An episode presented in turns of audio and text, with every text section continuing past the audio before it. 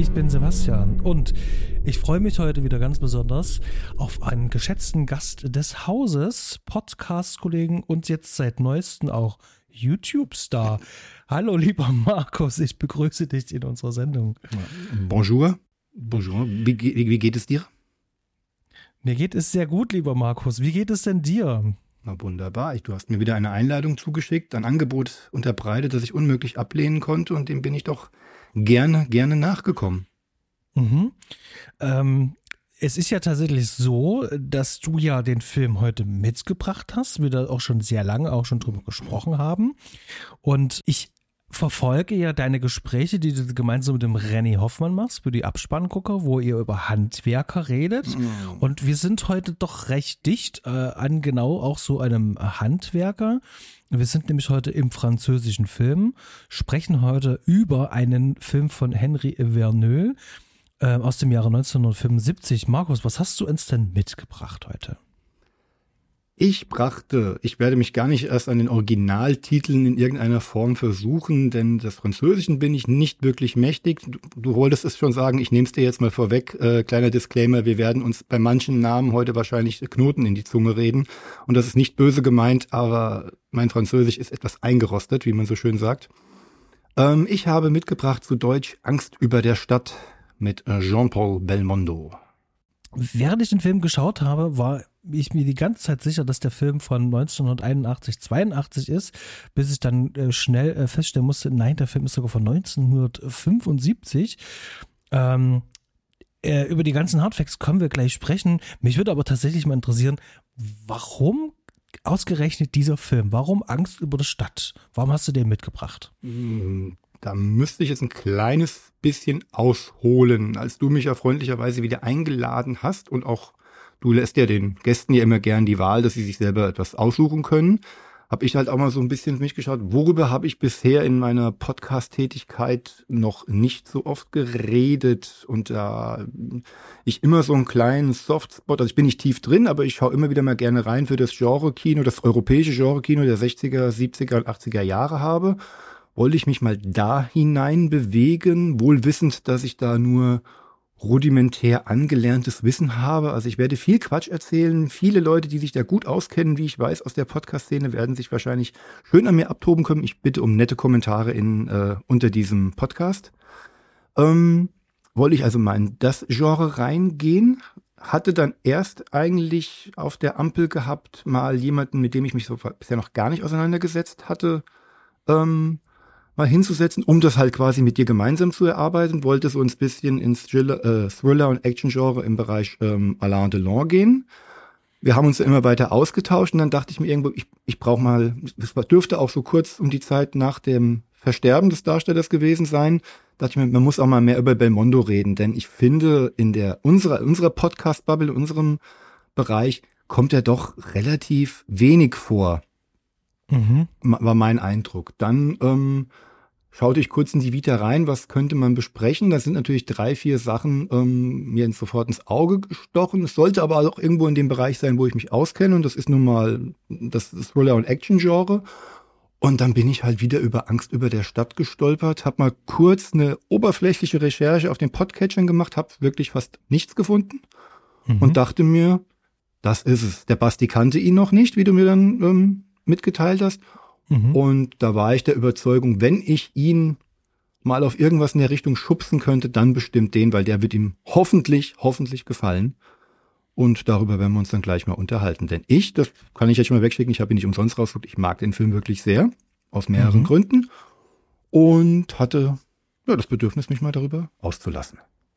Ja, also vielen Dank auf jeden Fall für die ähm, Filmauswahl und ähm, hier vielleicht eine kleine Triggerwarnung für alle Leute, die da draußen unter Höhenangst leiden.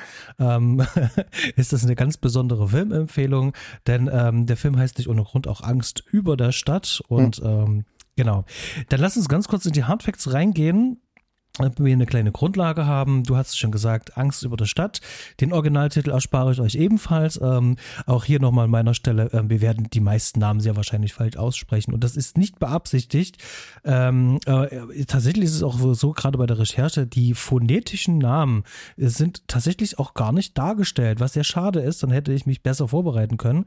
Ähm, also hier müsste man tatsächlich nochmal intensiver rangehen. Das heißt also, tragt's uns bitte nicht nach. Okay, ähm, aber kommen wir zum eigentlichen. Das Ganze ist eine französisch-italienische Koproduktion in der Originalsprache Französisch, Erscheinungsjahr 1975, eine Laufzeit von 120 Minuten, aktuell eine Altersfreigabe ab 16. Regie führte hier, wie bereits schon erwähnt, Henry Verneuil. Den könnte man kennen. Er hat ähm, den Präsidenten gedreht, den Film Der Präsident, ähm, der Kuh und selbstverständlich Clan der Sizilianer. Ähm, Markus, ähm, bist du denn mit seinem Werk ein bisschen vertraut und welche Filme kennst du denn von Verneuil? In der Theorie, nicht in der Praxis, muss ich ganz ehrlich sagen. Also mir, mir fehlen da wirklich noch viele, vor allen Dingen auch wirklich der große Clan der Sizilianer, den ich in meiner prägenden Zeit irgendwie ausgelassen hatte, weil ich befürchtete, er mir nicht das bot, was ich damals haben wollte. Und das war viel Bewegung und viel Eskapismus. Aber mit voranschreitendem Alter und einem immer höheren Bedürfnis an Slowburn, wie man ja so schön sagt, werde ich um den in den nächsten Zeiten, nächsten Wochen, Monaten definitiv nicht rumkommen. Aber nein, ich bin mir der, der, der Wirkung des Namens Henry Vernuel, Vernuel ähm, durchaus bewusst, kenne aber viel zu wenig. Mhm. Schäme ich mich auch ein kleines bisschen dafür. Ja, aber dafür ist ja der Postcard ja wenigstens da, dass man sagen kann, okay, ähm, wir können uns jetzt ja Sachen ein bisschen annähern und hier definitiv eine ganz klare Empfehlung für äh, der Clan der Sizilianer. Äh, das ist tatsächlich auch der erste Vinyl-Film, den ich gesehen habe. Ähm, ganz fantastisch. Ähm, handwerklich super dicht, auch wieder kommen wir auch gleich drauf zu sprechen, mit einem wundervollen Score.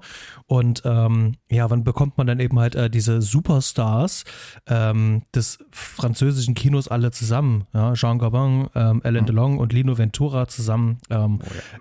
Ganz tolles Ensemble und äh, der, der, Film startet eben halt auch ähm, mit so einer tollen Action-Szene. Ähm, also ganz dicke Empfehlung. Ähm, sollte man unbedingt auf der, auf der Pfanne haben. Ja, genau. Äh, an, ansonsten, äh, das Ganze basiert auf einem Drehbuch ähm, von äh, Jean Labroad, François Weber und Henry Verneuil selber. Und äh, den François äh, Weber, den könnte man eventuell kennen. Denn der hat nicht nur Drehbücher geschrieben, sondern er hat auch äh, ganz viel Regiearbeit geleistet für Filme, die bestimmt ein Großteil unserer ZuhörerInnen da draußen kennen könnte. Ähm, was kennst du denn aus seinem ganzen Werk von Weber. Also der erste Film von Francis Weber würde ich ihn jetzt nennen, aber wir wollen ja jetzt ja nicht ähm, äh, klugscheißen.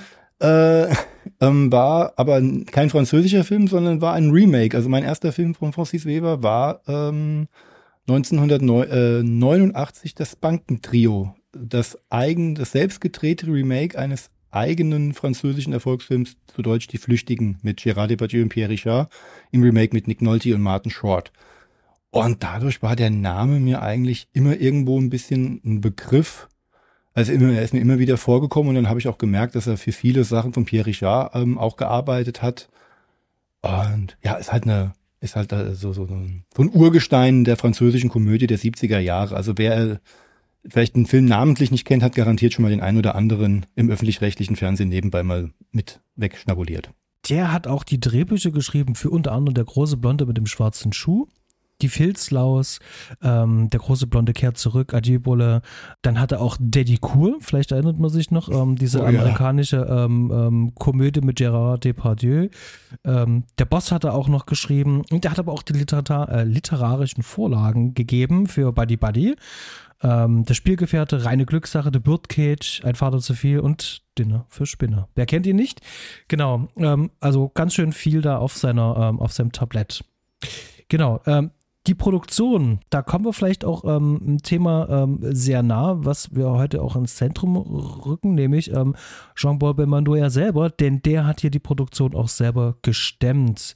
Sprich also, wir reden hier wirklich von einem wirklich äh, Belmondo-Film, kann man eigentlich fast sagen. Äh, selbst vollkommen unter seiner Kontrolle befindliches Star-Vehikel. Korrekte Mundo. Werden wir noch drauf eingehen.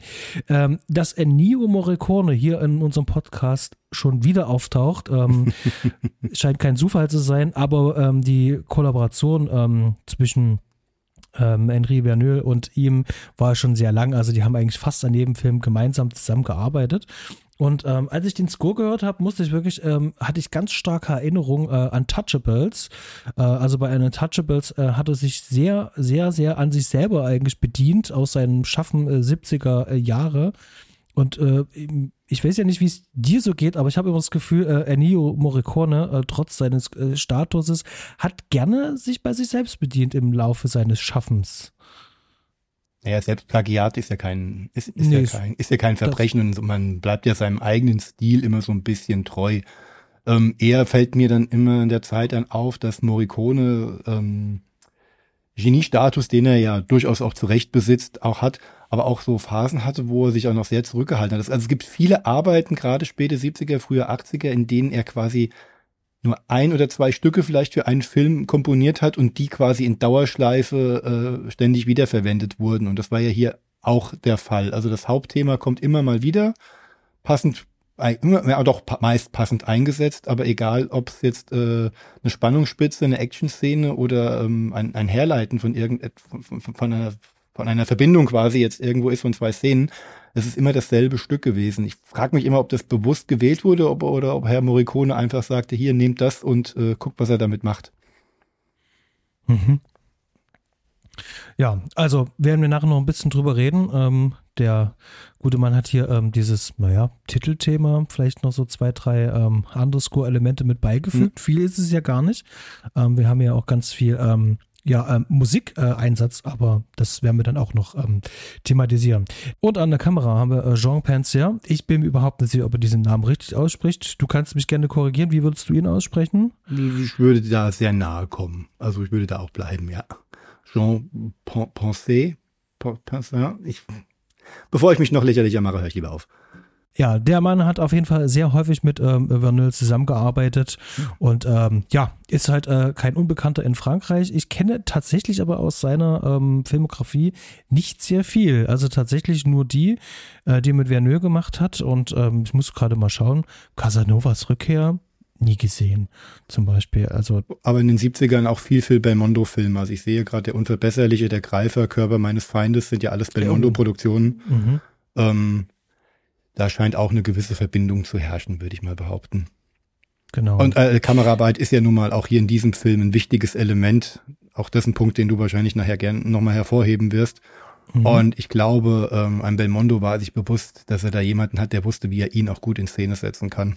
Oder auch das einfängt, was, was er gegeben hat oder was er äh, vorgeführt hat. Mhm. Schnitt Pierre Gillette und Henry Lanneux und damit haben wir es denn für heute.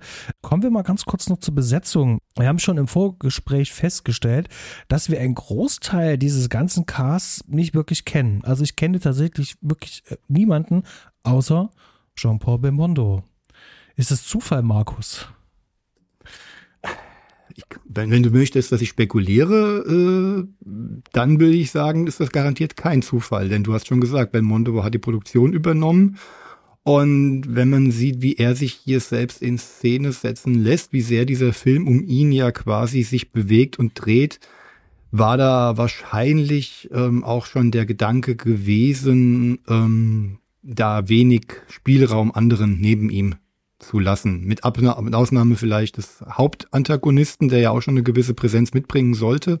Aber da hat man mehr, ähm, würde ich behaupten, mehr auf einen Charakter denn auf einen großen Namen gesetzt. Es gibt so zwei, drei Gesichter im Laufe des Films, die ich kenne, wo ich jetzt wenig zuordnen könnte. Also sein, sein, sein Vorgesetzter ist mir äh, vom Gesicht her sehr bekannt gewesen. Ähm, das dürfte der gute Jean Martin, Martin gewesen sein. Also auch ein versiertes Charaktergesicht aus vielen Produktionen aus der Zeit.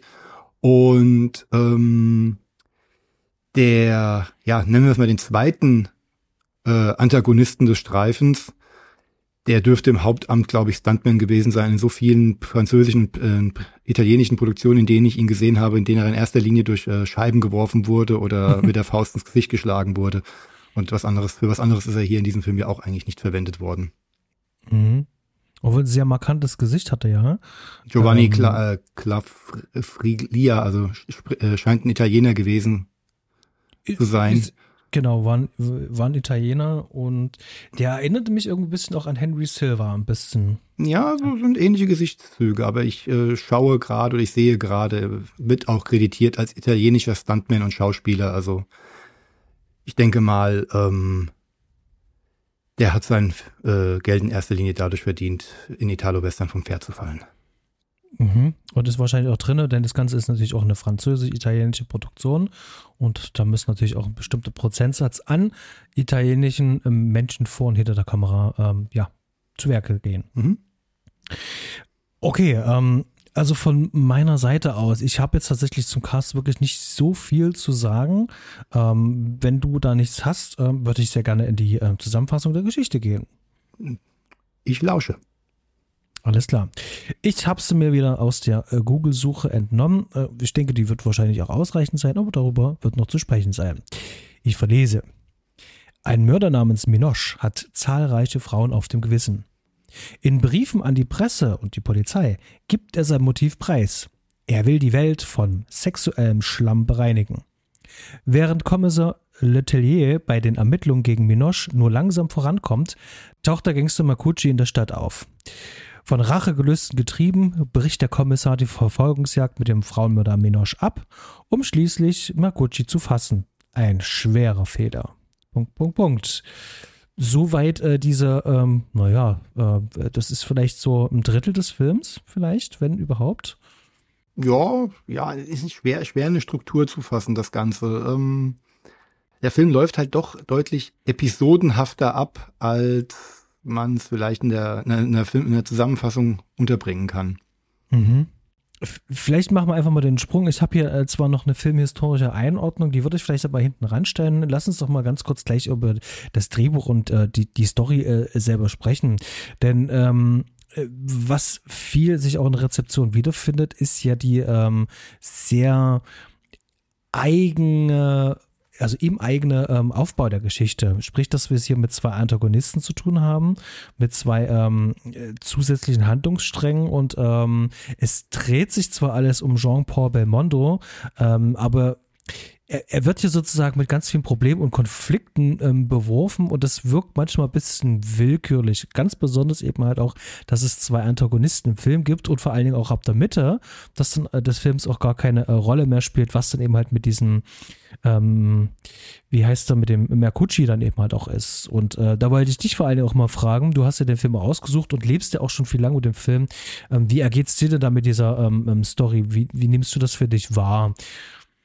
Hm, anfangs ein bisschen problematisch, also wirklich nur anfangs ein bisschen problematisch, ähm, weil ich ja nicht erstmal nicht, nicht so genau verstehe, äh, was der Film jetzt eigentlich genau von mir will, weil er ja doch sehr zielgerichtet mit einem ja herbeigeleiteten Mord an dieser jungen Dame ähm, beginnt und wir uns dann minutenlang also mit dieser zweiten Jagd nach diesem Bankräuber dann auch auseinandersetzen müssten, die ja dann dann doch mehr ist als nur wie soll ich sagen, ein Character Development, ähm, äh, mit einer, die mit einer Rückblende eingeleitet wird, um Belmondos Figur ähm, so als harten Hund, als unbe äh, äh, nicht aufzuhaltenden Ermittlungsmaschine darstellen zu können. Mhm. Und die, sie, sie pumpt ihn ja dann doch mit Zwielichtigkeiten ein bisschen auf. Also, dass er doch so zielgerichtet ist, dass ihm andere Sachen vollkommen egal sind und er lieber das tut, was er für richtig hält. Und ich war, war und bin und nach wie vor, und ich sehe das auch als Stärke mittlerweile so ein bisschen, ähm, dahingehend ein bisschen irritiert, dass mir Belmondo gar nicht so sympathisch erscheint, wie ich es eigentlich gewohnt bin und wie ich es eigentlich von ihm sehen wollte, auch bei meiner Erstsichtung, der ihn ja eher als den lockeren Halotri gekannt hat. Also es, es mag, äh, er wird viel auf der Charakterebene geboten, ohne dass der Charakter ausgeleuchtet wird. Und er, er zeichnet sich durch seine, durch seine Taten aus und nicht durch das, was vielleicht im Hintergrund irgendwo wabert, weil das wird mir nicht gezeigt. Mhm. Ich Du hast gerade schon einen Punkt gebracht, der, der, der Film setzt sozusagen so äh, tonal gerade am Anfang mit diesen, ähm, ähm, mit dieser bedrohlichen Stimmung da in dem Haus ein, wo die Frau erstmal äh, Telefonterror bedroht mhm. wird und dann halt auch stirbt, was ja bei mir eine Erwartungshaltung erstmal auslöst.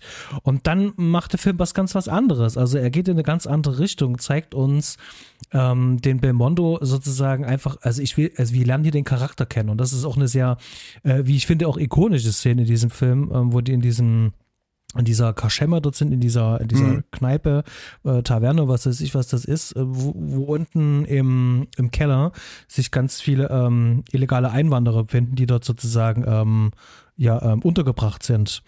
Und ähm, dort sehen wir halt auch, mit welchen Mitteln er arbeitet. Und das finde ich ganz gut, um die Person erstmal zu charakterisieren.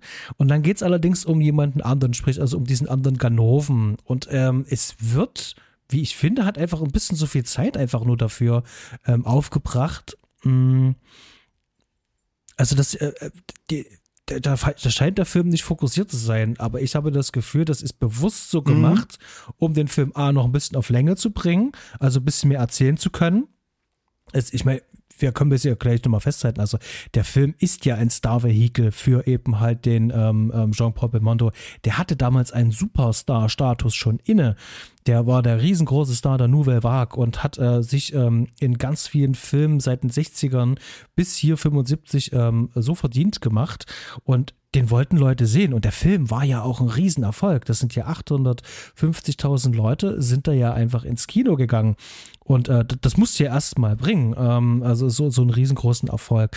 Und äh, da scheint mir das einfach nur logisch zu sagen, gerade bei drei Drehbuchautoren, dass dann der Belmondo sagt, äh, du, äh, wir müssten das immer noch ein bisschen erweitern, da, da müssen noch ein paar mehr Szenen rein. Ähm, das ist natürlich selbstverständlich Kaffeesatzleserei, aber aus dem merkwürdigen Aufbau finde ich das schon durchaus schlüssig. Du gehst jetzt auf die äh, Star-Persona Belmondo ein. Ich würde es jetzt aus der Charaktersicht jetzt mal ein bisschen betrachten. Denn du kriegst ja unsere Hauptfigur gezeigt als das, was sie ist. Einfach ein, ein, ein Profi, aber ein emotional arbeitender Profi bei der Arbeit. Er hat ja sonst mhm. sowas wie eine echte Backstory kriegen wir ja nicht. Über sein Privatleben kriegen wir ja gar nichts erzählt. Es wird, glaube ich, in einem Halbsatz irgendwo mal erwähnt, dass er wechselnde Frauenbekanntschaften mal hat. Aber das ist wirklich nur ein Halbsatz. Mehr hast du nicht. Dieser Mann mhm. scheint wirklich nur für ähm, den Job und seine persönliche Einstellung von Recht und Unrecht ähm, bisschen äh, zu leben und zu agieren. Und dafür nimmt der Film sich gerade in diesem Moment doch sehr, sehr viel Zeit, das auch schon darzustellen. Denn was haben wir denn? Er landet er findet diese illegalen Einwanderer in diesem Keller. Sein Partner wird leicht verletzt bei einem Angriff mit einem Messer, weil diese Herrschaften mhm. da unten natürlich äh, stark verängstigt sind. Und du kriegst ihn aber gleich als harten, aber gerechten Hund zu äh, sehen, weil er ja keinem der Menschen da unten in irgendeiner Form irgendwie einen Vorwurf macht, sondern im Gegenteil, er geht halt nach oben und nimmt sich den ich nenne ihn jetzt mal den Schleuser, der da, mhm. der sie da oben quasi verwaltet, nimmt sich den zur Brust, was ihm dann natürlich auch sehr gut zu Pass kommt, weil er von dem ja auch bestimmte Informationen haben will. Auch nicht unbedingt die feine französische Art, aber ähm, wird halt gedeckt über die, die, die, die Schlechtigkeit der Taten dieses ähm, Schleusers. Und so kriegst du in dieser relativ langen Sequenz aber halt schon mal ein, ein komplettes ähm, Charakterbild deiner Hauptfigur, deiner Figur, mit der du dich jetzt die nächsten anderthalb Stunden auseinandersetzen musst. Mhm. Ja, natürlich. Es ist ein sehr gerissener Hund, der sein Ziel verfolgt. Ähm, allerdings, ähm, es gibt im weiteren Verlauf auch wirklich nichts, und da hast du es auch schon gesagt, ähm, nichts, was äh, der Person richtige Tiefe gibt. Wo kommt der her? Wo, wo, warum entscheidet er sich in bestimmten Situationen so so und so und ähm, warum ist er eher der Westernheld anstelle des ähm, Psychocops? Genau. Jetzt, jetzt nimmst du die eigene Klassifizierung des Films ja schon, äh, die der Film sich liefert, ja vorweg. Also ich habe es ja im Vorgespräch schon gesagt und das war für mich ein richtiger Aha-Moment, so nach der, ja, Ende des, Ende, ja, Mitte des zweiten Drittels, würde ich sagen. Mhm. Und wenn quasi ein Handlungsstrang ähm, aus dem Rest des Films schon ab dann abgekappt wird, äh, möchte sich ja Belmondo, unsere Hauptfigur, eigentlich am liebsten aus dem Film verabschieden, weil das, was jetzt noch erzählt wird, ist ja überhaupt nicht sein Metier. Das interessiert ihn eigentlich gar nicht. Ich bin äh, er möchte lieber Western als Action-Krimi. Und ähm, erklärt ja damit auch dem Publikum das Dilemma oder das, worauf er sich hier eingelassen hat. Hier sind die Leute drin, die einen Psychokrimi sehen wollen. Gleichzeitig, ähm, gleichzeitig sitzen vielleicht zwei Sitze weiter in deiner Kinoreihe die Leute, die äh, Action und Spektakel haben wollen. Und man versucht hier den Balanceakt quasi beides für alle liefern zu wollen mhm. und macht das halt am Anfang auch dadurch, quasi zwei Handlungsstränge aufzubauen, die jeweils eins von beidem ähm, abdecken wollen, bis es dann in mhm. der Mitte so kommt, dass ich die, dass ich beide Dinge quasi überkreuzen und das Ganze sich dann ein bisschen vermischt. Plötzlich ist unser Minosch eigentlich für den Psychokrimi-Part zuständig, muss aber auch da hier dann für die Action sorgen, weil äh, Lettier ihn dann verfolgt.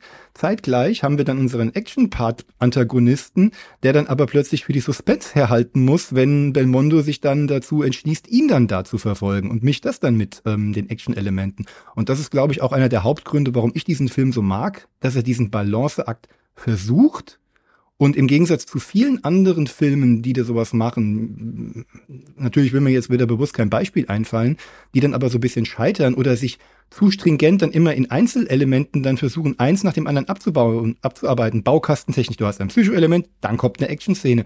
Macht mhm. der hier genau das Gegenteil und haut dir in der Mitte dann quasi eine Action-Szene um die Ohren, die all das auf einmal, alle Hauptfiguren, also alle Antagonisten, alle Elemente, die du haben willst, Suspense, Action, ähm, Stunts, Dramatik, ähm, auch eine gewisse Form von, ja, Character Development, weil du halt ihn wieder als berechnenden und kalten und präzisen Hund dann halt siehst, in diese 20 Minuten einwebt und ihr keine Minute Zeit zum Atmen äh, lässt. Und das sind so diese ganz großen positiven Elemente, die ich in diesem Film halt habe. Jetzt habe ich dir mhm. deinen Punkt wieder weggenommen, weil ich in Schwärmen nee, geraten bin, aber. Aber das ist, das ist, nicht, äh, das ist gar nicht schlimm, weil äh, du hast es ja eigentlich mehr oder weniger bestätigt, dass wir hier schon ähm, mit so einem äh, Drehbuch haben, was äh, im breiten Publikum zugeschnitten ist.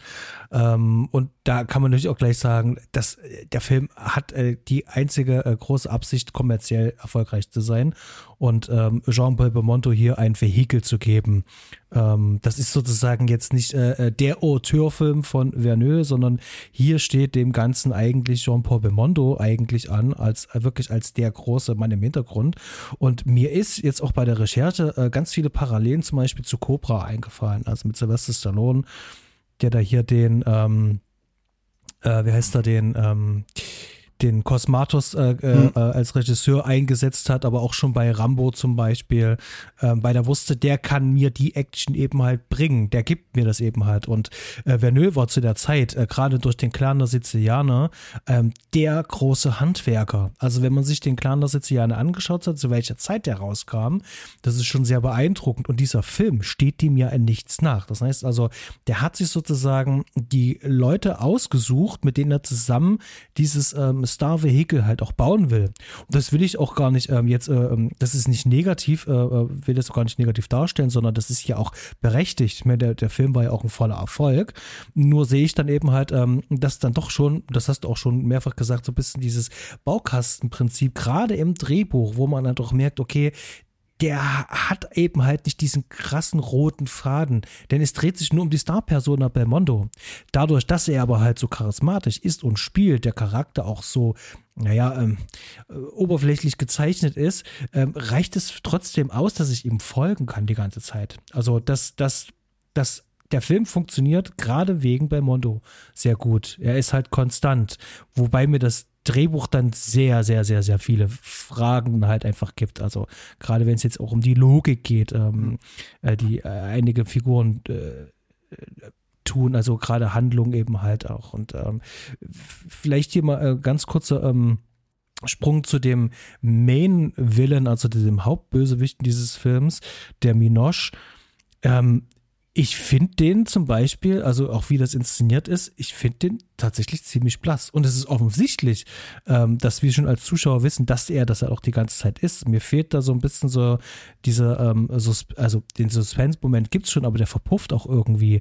Ähm, ich finde das auch alles sehr konstruiert, wie man dann ihm auf die Schliche kommt, mhm. mit, mit, mit diesem falschen Auge. Ähm, das wirkt mir alles sehr konstruiert. Und ich glaube, das hätte alles ein bisschen das hätte tatsächlich ein bisschen effektiver sein können, hätte man sich da auch ein bisschen mehr drauf konzentriert und diesen anderen Handlungsstrang mit diesem, diesem Gangster, den er da verfolgt, einfach weggelassen. Ähm, so will, will beides nicht richtig funktionieren rein mhm. weg von der Geschichte. Ähm, aber du hast ja schon gesagt, dass du das ein bisschen anders siehst jetzt mittlerweile auch in, in, der Mehrfachsichtung. Ich will dir recht geben, dass mit großer Raffinesse hat die Jagd nach Minoche wirklich war nicht, wirklich gar nichts zu tun. Ich meine, er wird am mhm. Ende zur Strecke gebracht aufgrund seiner eigenen, ja, Blödheit wäre zu viel gesagt, seiner eigenen äh, Instabilität, würde ich jetzt mal sagen, weil er sich jetzt zu mehreren Sachen hinreißen lässt, die er einfach, hätte er sie, hätte er einmal tief durchgeatmet, hätte sie unterlassen, wäre man, hätte man ihn wahrscheinlich nie bekommen. Ähm, man bemüht sich, oder ob es jetzt Desinteresse ist oder mangelndes Feingefühl oder einfach zu oder zu wenig Interesse, sich vielleicht auch mal mit den mit den ähm, mit den Hintergründen solcher Figuren auseinanderzusetzen, weiß ich nicht. Denn äh, wie du sagst, er ist relativ blass. Er hat nur seinen seinen Hass auf, äh, wie soll ich sagen, ihr Leben genießende Frauen halt äh, entwickelt. Und das muss als Motivation reichen. Bekommst du ja selbst diese weder Minoche noch Belmondo noch sonst irgendjemand bietet dir dann irgendwann mal einen Subkontext. Also du bekommst ja auch wirklich nichts von Minoches echter Vergangenheit erzählt. Dafür kriegst du aber pflichtschuldigst am Ende des Films, wenn es dann zum großen Geiseldrama nochmal kommt, um da auch nochmal drauf einzuweisen, welche Elemente dieser Film ja alles bedient, vom, vom, vom, vom Killer, von der Killerjagd zum Actionfilm, zum Geiseldrama äh, und so weiter, kommen wir noch hin ähm, dann pflichtschuldigst eine Radioshow eingespielt wird, in der ein Polizeipsychologe in drei Minuten einfach mal erzählt, was bei solchen Menschen meistens offenbar in der mhm. Vergangenheit schiefgelaufen ist, damit auch der letzte Zuschauer versteht, ah, deswegen macht er das. Mhm. Und das ist einfach nur dazu da, damit äh, keiner hinterher Fragen stellt, auf die man eigentlich gar keine Lust hat, sie beantworten zu wollen. Lustigerweise war die Szene in Deutschland nie dabei, weil das ist in der deutschen Tonspur die einzige, die dann auch noch im Originalton lief. Also in Deutschland mhm. bist du damals noch ratloser aus dem Kinogang, sofern du dir Gedanken darüber gemacht hast.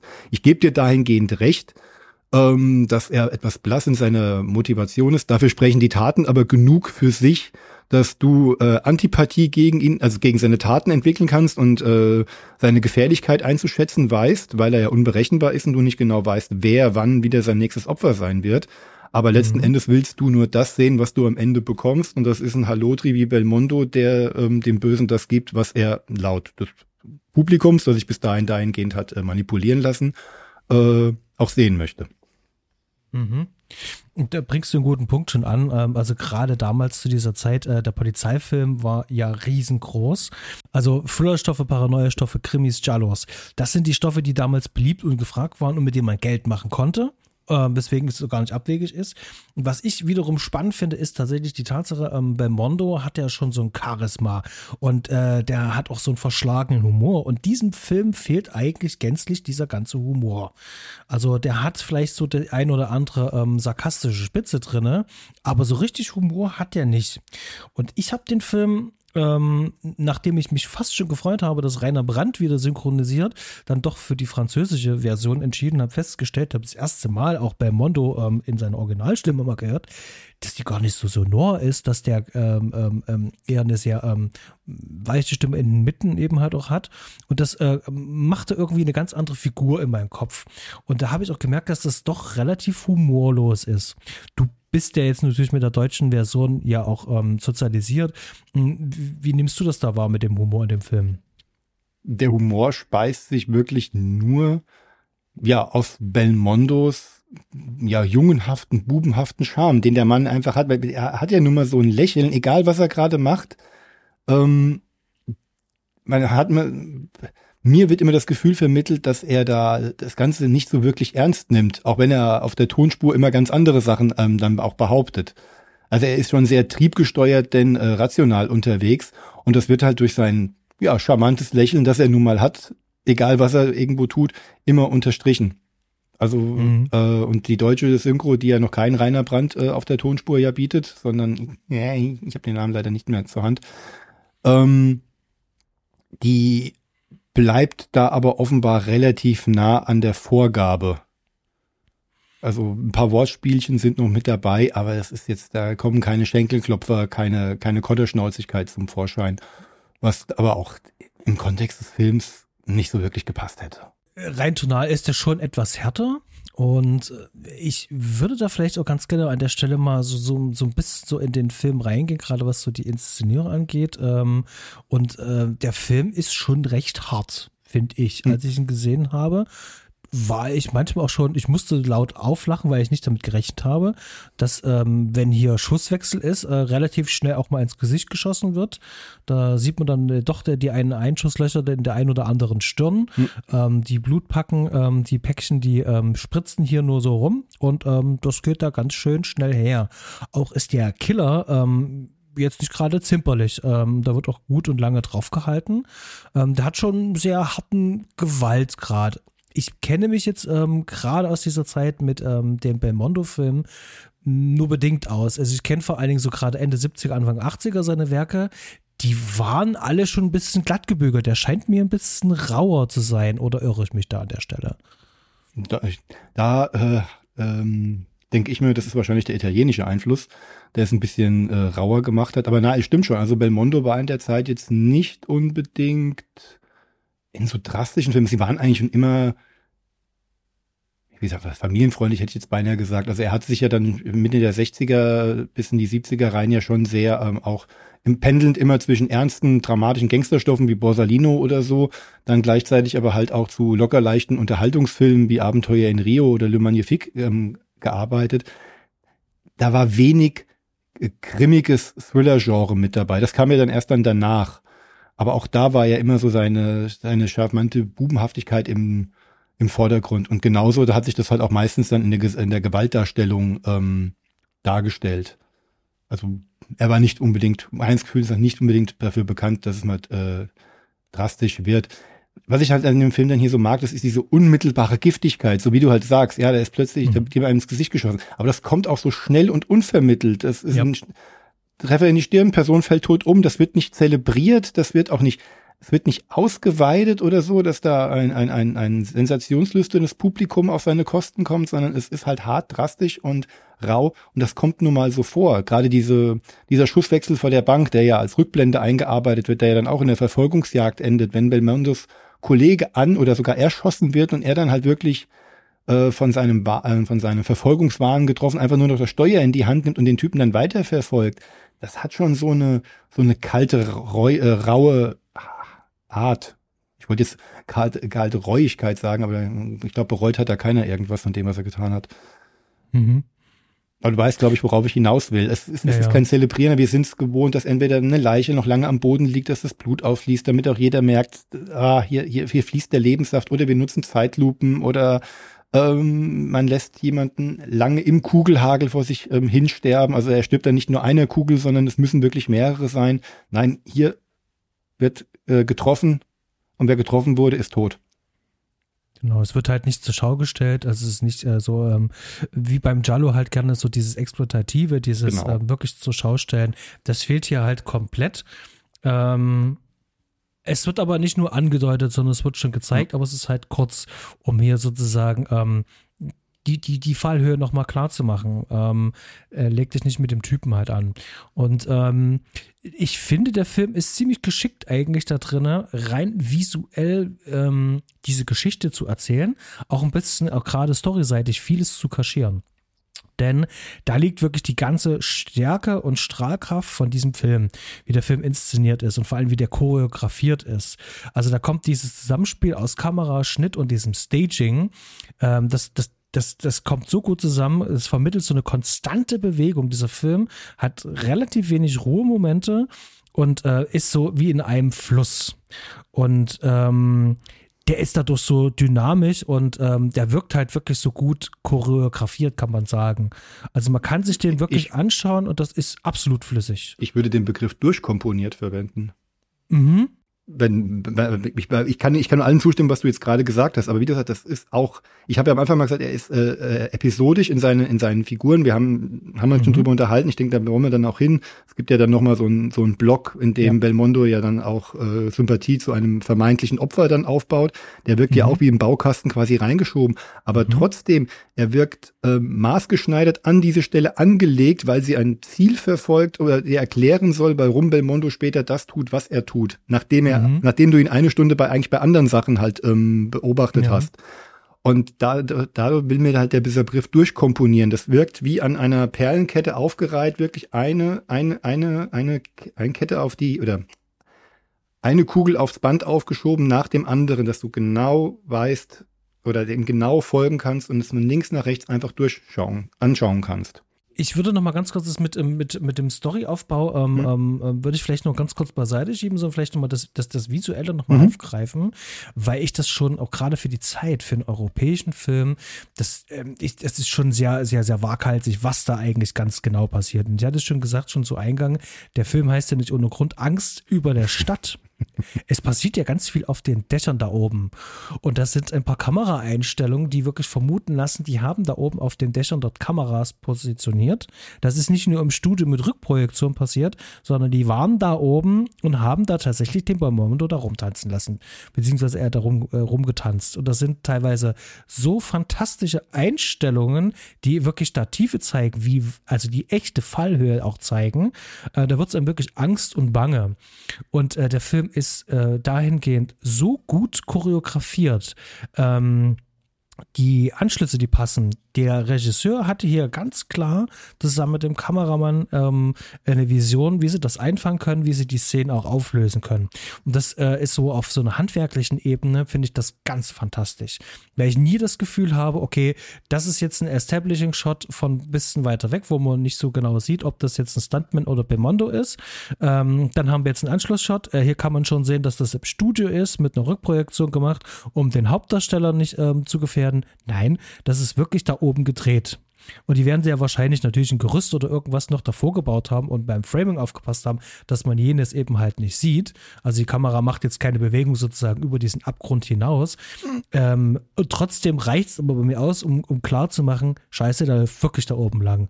Und wenn der hier mit seinen, ähm, mit diesen flachen Schuhprofilen, diese Schuhe, die die da immer haben, auf diesen Dächen rumlaufen, ich hatte mehrfach diesen Gedanken, Mensch, zieh dir wenigstens die Schuhe aus, da musst du da nicht so oft ausrutschen. Schon allein das gibt halt ganz viel Suspense. Und ähm, da zieht der Film wirklich die ganze Spannung aus solchen Verfolgungsszenen, zieht er raus. Aber eben halt auch ähm, auf den Dächern von U-Bahnen. Und es ist so eingefangen, dass ich nie das Gefühl habe, es soll ähm, effektheischend sein. Also gerade diese Kraxelei von einem Balkon zum anderen zu Beginn, die du geschrieben hast und wo ich auch mich immer amüsieren musste, weil du hattest mir gesagt, wann du dir den Film angucken wirst und dann habe ich plötzlich eine SMS von dir bekommen oder eine WhatsApp-Nachricht von dir bekommen, äh, habe ich denn schon erwähnt, dass ich Höhenangst hatte. Und ich wusste genau, an, welch, an welcher Szene im Film du dich jetzt gerade befinden wirst. ich, muss, ich muss wirklich lachen. Ähm, aber gerade diesen Moment, ähm, den du da hast, es wird nicht effektheischend, es gibt keine, es wird keine Musik drüber gelegt, die ist überdramatisch macht. Im Gegenteil, die Szene ist komplett tonlos. Die wird gefilmt, auch unter anderem von der Straße hinweg. Also die Kameraleute stehen unten, halten von unten drauf, fahren nah ran, um zu zeigen, guck mal, hier hängt wirklich ähm, Bebel. Und dann fahren mhm. sie wieder zurück, um wieder zu beweisen, er ist immer noch dort oben. Alles ohne Schnitt, ohne erkennbaren Schnitt. Heute könnte man mit den technischen Mitteln vielleicht dran zweifeln. Ja, man wäre vielleicht ein mhm. bisschen skeptischer. 1974, als der Film wahrscheinlich gedreht wurde, ähm, würde ich das da was ganz anderes unterstellen, auch mit der ähm, mit dem Ruf, den Belmondo hat. Und das ist schon mal eine nette Duftmarke für das Spektakel, was du für den Rest des Films dann halt auch nochmal bekommen wirst. Mhm. Und ich bin tatsächlich dann auch immer begeistert, ähm, wie agil, wie, wie sehr er sich in, dieses, in diese Szene gerade reinwirft, dass du auch wirklich siehst, er ist da, er ist präsent, der macht das jetzt hier der rockt das. Ich bin die Figur und ähm, ich spiele das hier wirklich. Natürlich, du hast es schön gesagt, wir zeigen euch das jetzt nochmal. Wir zoomen da jetzt mal drauf hin, um nochmal klar zu machen, dass es hier gerade echt was passiert. Aber dadurch hat der Film eine Eindringlichkeit, so also eine, äh, das ist so dicht, so nah, ähm, wie es kein anderer Film in diesem Genre aus dieser Zeit hatte. Also das äh, hat mir wirklich sehr gut gefallen und vor allem auch sehr imponiert. Also das ist ähm, wahnsinnig toll gemacht. Ähm, und äh, lass uns mal ganz kurz ähm, äh, über die U-Bahn reden. Es gibt äh, hier in diesem Film sehr, sehr viele Stunts, die irgendwo oben stattfinden. Aber ich glaube, am beeindruckendsten ist ja wohl nach wie vor äh, noch die, die, die U-Bahn, ähm, wo sich offensichtlich äh, Belmondo ähm, auf einem fahrenden, auf einer fahrenden U-Bahn ähm, äh, lang ähm, schlängelt, beziehungsweise er läuft erstmal auf zwei Beinen, bevor dann irgendwann, wenn es in, den, in das Tunnelsystem genau. reingeht, dann sozusagen hinhaut. Ähm, wer jetzt hier an Speed denkt, ähm, der wahrscheinlich berechtigt, also Jan de Bond hat da hier wahrscheinlich den Film bestimmt mehr als zwei, dreimal gesehen. Mhm. Ähm, also ich habe mich sehr oft daran erinnert gefühlt, nur dass eben halt Angst über der Stadt äh, ein paar Jahre vorher da war. Und ähm, ja, wir haben schon ein bisschen ähm, gefachsimpelt, ähm, ob diese eine Kameraeinstellung totale, wo man sieht, dass die U-Bahn über so eine Brücke in Paris fährt, ähm, ob das wirklich Belmondo ist an der Stelle. In den Umschnitten sieht man, dass es Belmondo ist, aber nur in dieser einen Totale. Da bin ich mir überhaupt nicht sicher. Ähm, du warst dir ziemlich sicher hast du gesagt? Weil ich anfangs genauso wie du erst zweifelte. Ich so, ah, okay, das ist es. Und dann kam er immer näher und immer näher und die Kamera konnte auch immer, ihn dann immer näher einfassen, äh, einfangen. Und dann warf er sich dann hin, hat halt wieder hingelegt und die Kamera war immer noch drauf, immer noch ohne Umschnitt. Und wenn ich dann halt noch die Geschwindigkeit mit einbeziehe, was das ja auch, wie das ein Gesicht halt auch verzerren kann, weil die IMDb weiß zu berichten, man ist mit ungefähr 60 Stundenkilometern entlang gefahren und hat es dann angeblich in der in der Soundabmischung noch schneller darstellen lassen wollen, wobei ich sage, also 60 Stundenkilometer auf einer U-Bahn liegend mache ich nicht, äh, wenn ich nicht mit allen Gliedmaßen doppelt und dreifach gesichert irgendwo bin und auch dann nur mit einer Mütze auf dem Kopf, damit ich mich nicht verkühle auf dem Kopf. Ähm,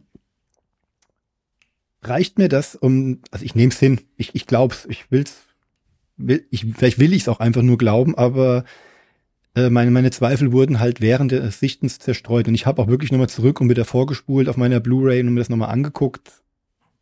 Die Bildqualität ist jetzt äh, okay, nicht kein, kein Referenzmaterial, aber okay. Also ich bleib dabei, er war's. Du zweifelst, weil? Ähm, weil es halt nicht klar erkennbar ist, das Gesicht. Äh, das liegt einfach nur ganz klar an der Bewegungsunschärfe durch die, aber, die Shutterenge. Aber ganz kurz, ähm, man hätte sich ja leicht damit behelfen können, dass er den Kopf wegdreht, aber er hält ihn ja die ganze Zeit in Richtung Kamera. Wenn, wenn, wenn, also wenn wir jetzt von dem gleichen Shot reden, ich rede wirklich von dem totalen Shot, wo man ähm, die ähm, U-Bahn oder S-Bahn ähm, von, von der Seite sieht, wo man ihn sozusagen im Seitenprofil ähm, langlaufen sieht. Und hm. die einzige Einstellung, die etwas näher äh, sein Gesicht erhaschen lässt, ah. ist tatsächlich nur von der Seite zu sehen. Könnte, sein, dass wir von, könnte sein, dass wir von zwei verschiedenen reden. Also genau, bei, bei mir, bei mir war die auch. Kamera quasi, wenn du die Bahn drauf, links davon und hat ihn schräg oben aufgenommen. Kannst du das, kannst dich da noch erinnern, wie das für dich war? Also wenn ich jetzt direkt vor der Bahn, wenn die Bahn auf mich zufahren würde, würde die Kamera links davon von schräg äh, unten nach oben filmen wir bewegen, befinden uns schon im Film an der gleichen Stelle. Ähm, du musst dir vorstellen, ähm, ähm, ich stehe sozusagen, ich gucke auf eine äh, Brücke mhm. und auf dieser Brücke, ähm, die fährt sozusagen von links nach rechts, mhm. fährt sozusagen ähm, die, die U-Bahn. Und da gibt es einen ganz kleinen Zoom rein. Das heißt also, die Kamera ähm, trackt ihn, die macht also einen Schwenk, die ganze Zeit trackt ihn und zoomt ein bisschen dabei rein. Und dieser eine einzige Shot sozusagen, der aus einer Weitwinkel in eine also aus einer ähm, Supertotalen in eine Totale reingeht, ähm, diesen Shot meine ich. Ähm, da ist es für mich nicht ersichtlich.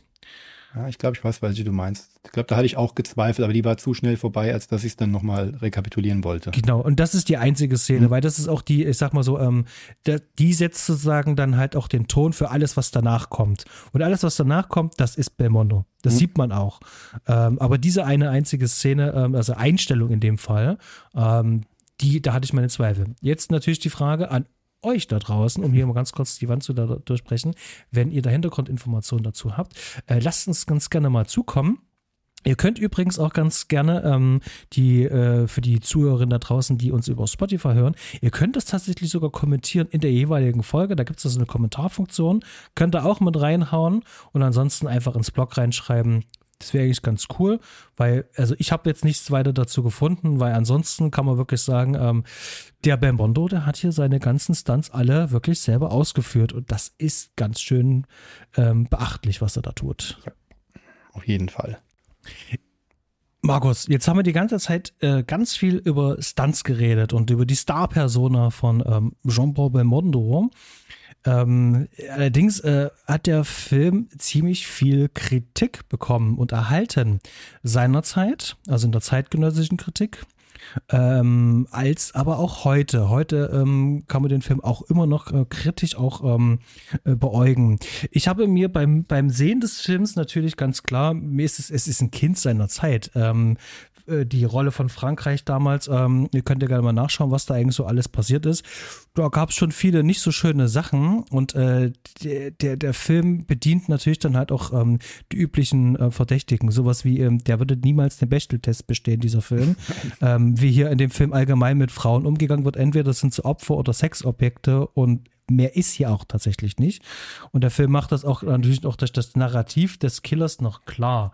Du hast genau. schon einen Einwand. Ja, ja, genau. Du hast, hast ja schon gesagt, sie macht sie zu Sexobjekten, aber das ist ja auch äh, handlungsimmanentes ähm, Element, weil das ja auch quasi die Opfer sind, auf die Minoche es ja abgesehen hat. Also man, man müsste, man müsste es nicht, aber ähm, es wird halt, damit wird halt auch ein bisschen gespielt. Es wird dann durch eine Figur ein bisschen versucht aufzubrechen, die dann mal ein bisschen mehr Raum im Film bekommt, auch wenn ich es ein bisschen unglücklich finde, wie dieser Handlungsstrang am Ende aufgelöst wird, weil dann dadurch klar wird, dass es eigentlich nur dazu da gewesen ist, um äh, Belmondos Figur dann ja die Rechtfertigung zu geben, zu tun, was er dann eben danach tun wird. Genau, das heißt also tatsächlich äh, finde ich das äh, sehr, sehr, sehr, sehr, sehr zynisch, vor allen Dingen auch dahingehend, dass ähm, also ich will ihm jetzt keine misogyne Grundhaltung äh, ähm, ähm, ähm äh, nachsprechen, mhm. aber auf jeden Fall ist er ähm, den Frauen allgemein nicht sehr wohlgesonnen. Die sind tatsächlich nur Mittel zum Zweck und eigentlich auch nur Opfer. Die Frauen, die hier tatsächlich selbstbestimmt durchs Leben gehen wollen, das auch sogar sagen, on record, die werden ja dafür bestraft durch den Killer. Ja? Also die eine Frau sagt ja sehr schön, äh, nach dem Tod ihres Mannes äh, möchte sie eben halt auch äh, ja leben mhm. ne? und dafür wird sie dann eben halt auch bestraft. Und äh, die eine Frau, mit der äh, Bermondo da in Anführungszeichen anbändeln kann, ich finde diese Szene übrigens äh, mit die schlechteste im gesamten Film, die ist super voller Fremdscham. Ich habe mit zu keiner Sekunde auch nur einen von, also einen von beiden irgendwas geglaubt in dieser Szene. Ich fand die ähm, merkwürdig. Also das war so richtig weird, sagt man. Ähm, und gerade sie, die dann jetzt den, den Bebe dann an, anbändeln, also äh, versucht mit ihm anzubändeln, dass sie dann halt auch dann doch noch sterben muss, das finde ich dann schon ganz schön, schön, schön zynisch. Ja, ich finde es schade, dass sie ähm, dann darauf angespielt haben, dass ihre Sympathie dann sogar weitreichender wäre als nur pure Freundschaft. Denn hätten sie es da auf dieser Ebene gelassen, hätte ich das vielleicht noch hingenommen. Mhm. Weil sie, ich habe vorhin davon geredet, dass mir der Fluss und die, die Komposition des Films sehr gut gefällt. Mit dieser einen kleinen Einschränkung. Ich weiß, wofür es da ist, um halt äh, Webels Handeln zu rechtfertigen. Ich bin auch eigentlich sehr dankbar, dass der Film mir da irgendwie eine Love Story oder so erspart, sondern dass ich mhm. mehr dieses ähm, äh, präzise Gänsefüßchen, präzise Arbeiten eines Profis halt zeigen, der halt aber auch hier und da mal über die Stränge schlägt, aber halt in erster Linie für seinen Job halt da ist, also man einen Profi bei der Arbeit betrachten soll. Da hätte es mir, mir persönlich, ich meine, ich muss jetzt über einen Film reden, den es ja so nicht gibt, aber mir hätte es gereicht, hätten die beiden sich auf eine gewisse Art und Weise vielleicht angefreundet, vor allen Dingen vielleicht die Gemeinsamkeiten herauszuarbeiten, äh, ähm, so nach dem Motto, ey, ich lebe mein Leben, ich treffe Männer, ich habe Spaß und so weiter. Was er ja, wie es mir in einem Halbsatz, ich habe vorhin schon mal gesagt, angedeutet wird, offenbar auch tut, in, in so einem Zwiegespräch mit seinem Partner. Also auch eine, auch eine interessante Figur, die sehr in den Hintergrund gedrängt wird. Sein Partner, den sollten wir vielleicht wenigstens nachher mal mit zwei Sätzen irgendwo mhm. nochmal erwähnen. Machst du jetzt? Hm? Ja. Machst du jetzt? Also die beiden äh, sind in erster Linie Arbeitskollegen und haben aber wohl auch darüber hinaus zumindest auch privat eine gewisse Verbindung zueinander und unterhalten sich auch kurz über private Beziehungen. Ich glaube, sein Partner ist sogar verheiratet, meine ich. Bin, oder, nee, oder nee, nee, die sind beide auch in wechselnden Beziehungen, wird, glaube ich, als Kontrapart genommen. Hätte man das genutzt, um Belmondo und das Opfer, das er, das vermeintliche Opfer, das er beschützen will, worauf er überhaupt keine Lust hat, weil es halt eben die langweilige äh, Routine-Polizeiarbeit ist, von der er eigentlich nichts wissen will, denn er will lieber Westernheld denn Psychokop sein. Mhm. Ähm, hätte man es darauf benannt, dass die beiden vielleicht einfach mal so fünf Minuten auf der Couch sitzen und sich unterhalten und dann irgendwann merken, ey, wir beide sind eigentlich, wir tun eigentlich beide dasselbe, hätte mir das schon vollkommen gereicht als Sympathieaufbau zwischen den beiden. Das ist natürlich daran endet, dass Belmondo mal kurz sein Hemd auszieht, sie ihn ja. massiert und dabei dann, ah, merkt, was für ein toller Typ er dann doch ist. Mhm. Es, es, beißt sich mit dem, was ich in dem Film eigentlich so gern mag. Eben, eben mhm. dieses präzise Kühle und das hätte man, das hätte mir als menschliche Nuance vollkommen gereicht, wenn das bei freundschaftlichen Gefühlen geblieben wäre. So ist es dann dem Zeitgeist geschuldet, dem Drehbuchschreiben, dem Klischee, dem, dem Bedürfnis des Publikums nach äh, einer wenigstens angedeuteten Love Story oder sowas, die dann natürlich noch dadurch dramatischer wird, dass sie dann zum Opfer wird. Dafür ist die, das Element viel zu kurz, viel zu, viel zu knapp, mhm. viel zu klein und viel zu äh, reingebrochen. Aber da es auch nur kurz ist und wir danach wieder in den Modus wieder übergehen, den wir vorher über eine Stunde etabliert haben, halt jetzt nur dann darauf bezogen, worum es Belmondo eigentlich geht, zwar die Verbrecherjagd, nehme ich es als kleinen Störfaktor hin und stör mich, äh, lass mich davon dann halt nicht aus der Bahn bringen. Aber ja, als Kritikpunkt gebe ich dir da vollkommen recht. Ja, also wirklich sehr merkwürdige Szene, ähm, hat mir wirklich keinen Spaß gemacht, hat mich rausgebracht und eine, eine andere Szene und das wird auch ganz viel in der Kritik ja auch ähm, ähm auch ähm, äh, ähm, zitiert. Äh, es geht äh, um die Psychologisierung äh, dieses Killers, mhm. sprich auch den sein Motiv.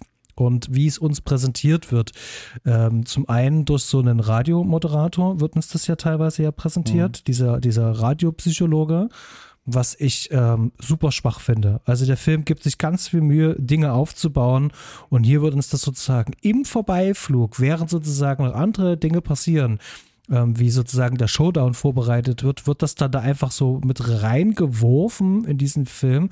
Und hier gibt sich der Film überhaupt gar keine Mühe. Das will der auch gar nicht. Mhm. Und, und eigentlich brauche ich diese äh, beinahe ähm, Psychologisierung dieses Killers auch überhaupt gar nicht, diese ganz genaue Erklärung, weil ich finde, das, das macht es dann auch kaputt. Das macht dann diesen Minosch, vor allen Dingen auch für mich dann als, ähm, als Zuschauer, eigentlich nur noch zu einer Karikatur. Ich nehme den nicht als bedrohlich wahr. Für mich ist das eigentlich nur ein Spinner. Ja, ein Spinner, der halt äh, ein bisschen eskaliert. Da bin ich dir vollkommen recht. Aber man, wie gesagt, ich habe es vorhin ja schon mal gesagt, ich weiß nicht, ob es jetzt einfach an der Zeit liegt, dass man sich nicht mehr damit auseinandergesetzt hatte auf der gewissen Ebene, dass die Filmemacher daran kein Interesse hatten oder sowas. Aber es, den, den Filmemachern hat's gereicht. Wir haben äh, unseren aufrechten Kopf auf der einen Seite und den Gänsefüßchen Freak auf der anderen Seite, dem er ihn als äh, Antagonisten entgegensetzen kann. Und das, seine Freakigkeit reicht schon, ähm, um ihm am Ende die Blödheit aus dem Kopf zu prügeln. Gehen wir noch einen Schritt weiter. Der Film wurde auch damals schon als sehr reaktionär wahrgenommen. Und das stützt sich vor allem auch, wenn man ein bisschen sich mit der Trivia auseinandergesetzt hat, vor allem auf die Tatsache, dass dieser Film mitproduziert, also mitfinanziert wurde, und zwar durch die äh, damals neu gegründete ähm, äh, ähm, ähm Spezialpolizeiabteilung, äh, was sozusagen das Pendant zur GSG 9 halt hier in Deutschland mhm. wäre. Die haben den mitfinanziert. Dadurch, dass der Film, was äh, Polizeiarbeit betrifft, hier sehr positiv ist ähm, Boah, und ja. auch vieles glatt bügelt. Ich finde schon, dass die hier relativ gut wegkommen. Ähm, der Chef darf vielleicht mal ein bisschen blöde brubbeln, aber am Ende gibt es halt auch nur so ein paar versöhnliche Worte. Ähm, hier fliegen ziemlich viele Kugeln. Es wird angedeutet, dass ähm, Belmondo hier mal strafversetzt worden ist, aber er darf trotzdem mit Pauken und Trompeten wieder zurückkommen, um dann den Minosch dann auch zu jagen zu können. Ich finde, dass dieses Bild, was dann hier dort gezeigt wird von Polizeiarbeit, ähm, eher so comichaft ist. Ja, ja, ja, ja. Ge, ge, hm. ist es so polizeifreundlich? Okay, der Cop rettet den Tag. Kann man, kann man so betrachten. Dafür passieren aber über den Film hinweg viel zu viele Sachen, die man ihn ja anhei äh, an ähm, gedeihen könnte. Beginnt schon gleich zu Beginn bei der Szene, in der die Dame sich über den Telefonterror äh, beschwert, wo sie natürlich beschwichtigt wird. Naja, also, ne, das kriegen wir hier ständig und so weiter. Ja, möchte ich glauben und so weiter. Lässt sie aber letzten Endes nicht gut dastehen, weil halt niemand geschickt wurde und sie ist fünf Minuten später tot. Dann sehen wir ja unseren äh, Supercop äh, in der Rückblende beim Rumballern mitten bei diesem ähm, Banküberfall, wo haufenweise äh, Passanten drumherum rennen. Gut, wir kriegen nicht erzählt, wie es da hingekommen ist und durch die Charakterisierung dieser Bankräuber soll ich wahrscheinlich glauben, die sind rausgekommen und haben dann angefangen rumzuballern und die anderen haben sich nur gewehrt. Trotzdem, es ist, man war eher damit beschäftigt, den Jungs ähm, Kugeln in den Leib zu schießen, als vielleicht die Passanten erstmal aus der Schusslinie zu bringen. Mhm. Ähm, Belmondo, äh, ja okay, er mag der Straight Man sein, entscheidet sich bei der Flucht nach Minoche, bei dieser ellenlangen Verfolgungsjagd, ich meine, er hat vorher, er hat unmittelbar davor eine Leiche auf dem Boden liegen sehen und hat sich dann zur Flucht entschlossen und verfolgt ihn und nimmt dann doch lieber die, die Möglichkeit wahr, diesen Makuchi zu verfolgen, obwohl dieser in diesem Zeitpunkt unter Observation seiner Kollegen steht. Die hätten sich auch ein anderes Team zur Ablöse holen können, weil sie befürchteten, ähm, entdeckt zu werden. Nein, er macht das. äh, anstatt dem Minosch hinterherzufahren, was dann dazu führt, dass er weitere Opfer hat. Ja, mhm. okay, am Ende des Tages macht er alles wieder gut, also indem er, also er macht alles wieder gut, er fängt den Verbrecher, aber die Opfer sind ja geblieben und die Fehler sind gemacht und deswegen ist es mir immer zu einfach dann zu sagen, das ist ein positives Bild. Da werden Fehler gezeigt. Die Wertung überlasse ich dir dann am Ende, also dem Zuschauer dann am Ende des Tages. Und auch ich sitze da und zucke mit den Achsen und denke, Junge, Junge, Junge, also in der Realität würde ich mir sowas besser mal nicht erlauben. Mhm. Also es mag ein positives Bild sein dahingehend, dass die Cops äh, als, als arbeitende Menschen dargestellt werden. Das mag dem einen oder anderen sauer aufstoßen. Fehler werden genug gemacht und nicht alle davon kann ich mit der damaligen Zeit, mit der Naivität, mit der man damals an sowas rangegangen ist, ähm, erläutern. Beispiel, du hast jetzt gerade das Beispiel GSG 9 gesagt oder das. Pendant, Pendant dazu. Diese Gruppe wurde ja damals ähm, gegründet nach dem missglückten Einsatz bei den Olympischen Spielen 72 in, äh, in München. Und wer sich mal ein paar Sachen von damals angeguckt hat, wie stümperhaft die damalige Polizei halt da agiert hat, eben weil es noch keinen Einsatz dieser Art gab, dann ähm, ist mir auch schon klar, warum solche Einheiten hier Geld in solche Filme pumpen, um sich besser darzustellen weil man auch das eigene Image wieder ein bisschen aufpolieren wollte. Nichtsdestotrotz ähm, ist man meiner Ansicht nach recht freizügig damit zu zeigen, dass halt Dinge auch schiefgehen können und dass da halt auch Dinge ähm, ja auch unangenehme Konsequenzen nach sich ziehen. Gerade dieser verstärkte Einsatz halt äh, von dieser äh, Spezialtruppe, man sieht sie auch gerade im, im, im, Ende des Films, da gibt es ja dann nochmal sozusagen diesen riesengroßen letzten Stunt von Belmondo, wo er sich von dem ähm, Hubschrauber da abseilen lässt. Die finde ich auch insgesamt ein bisschen merkwürdig aufgebaut, weil ich das, äh, die Relation zwischen Hubschrauber, wo befindet sich ein Haus, äh, in dieser einen Einstellung so nicht äh, herstellen konnte. Mhm am Ende, wenn dann die echten, ich sag's jetzt einfach weiter, äh, GSG 9 ähm, äh, Männer dann runterspringen, sieht man dann schon, wo dieser Hubschrauber sein müsste. Mhm. Ähm, äh, aber jetzt, aber das ist trotzdem einfach in diesem Film drinne, damit man es auch als Setpiece hat. Es ist aber keine logische und schlüssige Aufklärung für diesen Film. Allgemein dieses ganze Ende finde ich da schon tatsächlich sehr antiklimaktisch. Also dass der der der der Bösewicht hier aufbricht, nachgibt der Polizei jetzt wirklich um mehrere Stunden, das ist ja wirklich, was war es, ähm, äh, von 0 Uhr auf früh um 7 oder irgend sowas. Mhm. Äh, das ist ja ein riesengroßer Sprung, nur um dann sozusagen hinterrücks dann ähm, über das Fenster reinzukommen und diesen äh, Typen dann da zu erschießen. Das, das fand ich schon wahnsinnig gestellt. Und das hat bei mir so ein Bauchschmerzen einfach nur ausgelöst, weil ich wusste, okay, das ist drinne weil man eben halt auch die Gelder eben halt auch da bekommen hat, damit man nochmal zeigen kann, was können die Typen da eben halt auch. Und da, da kriege ich eben halt immer die Bauchschmerzen. Ja, ich weiß, was du meinst. Die kommen, ich, ähm, ich kann das nachvollziehen und ich gebe das jetzt auch als Kritikpunkt mit rein, weil ich diese Info zugegebenermaßen auch jetzt erst seit der Podcastaufnahme habe. Ich habe das früher immer als, als ja, Eskalationsspirale von Minosch halt wahrgenommen, dass bei dem jetzt alle emotionalen Synapsen durchbrennen und er jetzt zu etwas greift, was ähm, er vorher ja noch nie gemacht hat. Also so offensiv sich an die Öffentlichkeit äh, wenden, indem er ja wirklich Geiseln nimmt und damit ja auch seine Identität freigibt, die man ja fast, ich glaube, das konnte er zu diesem Zeitpunkt ja selber noch gar nicht wissen, dass man die schon rausbekommen hatte. Mhm. Ähm, hat jetzt keinen Sinn gemacht. Natürlich mit dem Wissen darum, dass da wohl Gelder von einer Einheit geflossen sind, die natürlich auch ihre Arbeit repräsentiert haben möchte in dem Film, ähm, kriegt das natürlich jetzt ein gewisses Geschmäckle. Und man muss wirklich alle Glaubwürdigkeitsaugen zudrücken, dass plötzlich dieser Kommissar äh, von der, von dieser, ja, dieser Kriminalkommissar plötzlich die Stuntarbeit, also das Runterhangeln vom Hubschrauber übernimmt und in das äh, Apartment reinstürzen übernimmt, obwohl da ja eine ganze Einheit eigentlich dafür zur Verfügung steht, die das eigentlich machen müsste. Also das, da werden schon ein paar Hebel, da knarzt ein bisschen im, ja, im Rückgrat. Zumal die Einheit ja dann auch schön aufführen darf, äh, dass sie als Scharfschützen agieren könnten, also jetzt an allen Punkten jetzt eingreifen könnten, dann müssen sie dann auch wieder gehen, weil Minosch dann doch ein Tick zu clever ist, beziehungsweise mh, hm, die bösen, bösen Mädchen ja alles ja verraten haben. Ja, auch, mhm. auch so eine Sache, hm, ob das so sinnig ist, das halt auch den Bösen da drin zu zeigen. Aber wie gesagt, man, ja, ja, es kriegt ein gewisses Geschmäckle. Du hast schon recht. Ja. Aber mir, mir, mir um, ähm. fallen jetzt gerade, während ich drüber rede, immer so ein paar Stolpersteine mehr ein. Und ich müsste jetzt, müsste mir ein bisschen Zeit nehmen, das jetzt zu ordnen. Ja. Ähm, ich fühlte mich schon so ein bisschen so auch erinnert, auch ähm, an das Gespräch, was wir ähm, bei dir hatten, als wir über Top Gun geredet haben, wo halt auch ganz klar war, äh, dass es auch da Geldgeber mhm. gab und die wollten eben halt auch ein Image aufpolieren. Und äh, hat man das dann jetzt nur einmal auf dem Schirm und sieht das dann halt ähm, ähm, du hast es schön gesagt, es bekommt eben halt auch Geschmäckle. Und ich, ich glaube auch ein Großteil dieser Kritik ähm, zielt da eben halt auch darauf hin ab. Ähm, ich glaube auch ähm, hier in Deutschland gab es ja äh, ähnliche Versuche. Gerade Till Schweiger hat da den einen oder anderen Film gemacht mit Polizeihintergrund, wo er eben halt auch ähm, bestimmte äh, ähm, Polizeikräfte ähm, besonders dargestellt hat und auch da Unterstützung erhalten hat. Ich weiß aber gerade nicht, wie das heißt. Auf jeden Fall. Das, das war Schutzengel und da hat er eigentlich, Ach, ja, da genau. hat er genau. mehr auf die Bundeswehr abgezielt, weil er ja einen Ex-Bundeswehrsoldaten genau. im ersten Polizeidienst gespielt hat.